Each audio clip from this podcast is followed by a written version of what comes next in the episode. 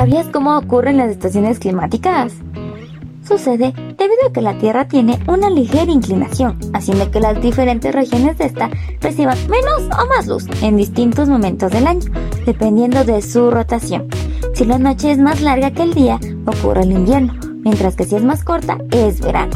Estos fenómenos se denominan solsticios y ocurren en junio y diciembre.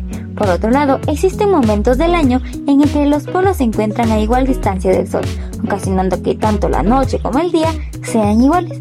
A esto se los llama equinoccios y marcan el inicio de la primavera y el otoño, en marzo y septiembre.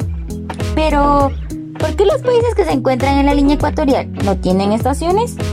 En Ecuador solo existen temporadas lluviosas y secas, porque el sol siempre llega perpendicularmente a esta zona.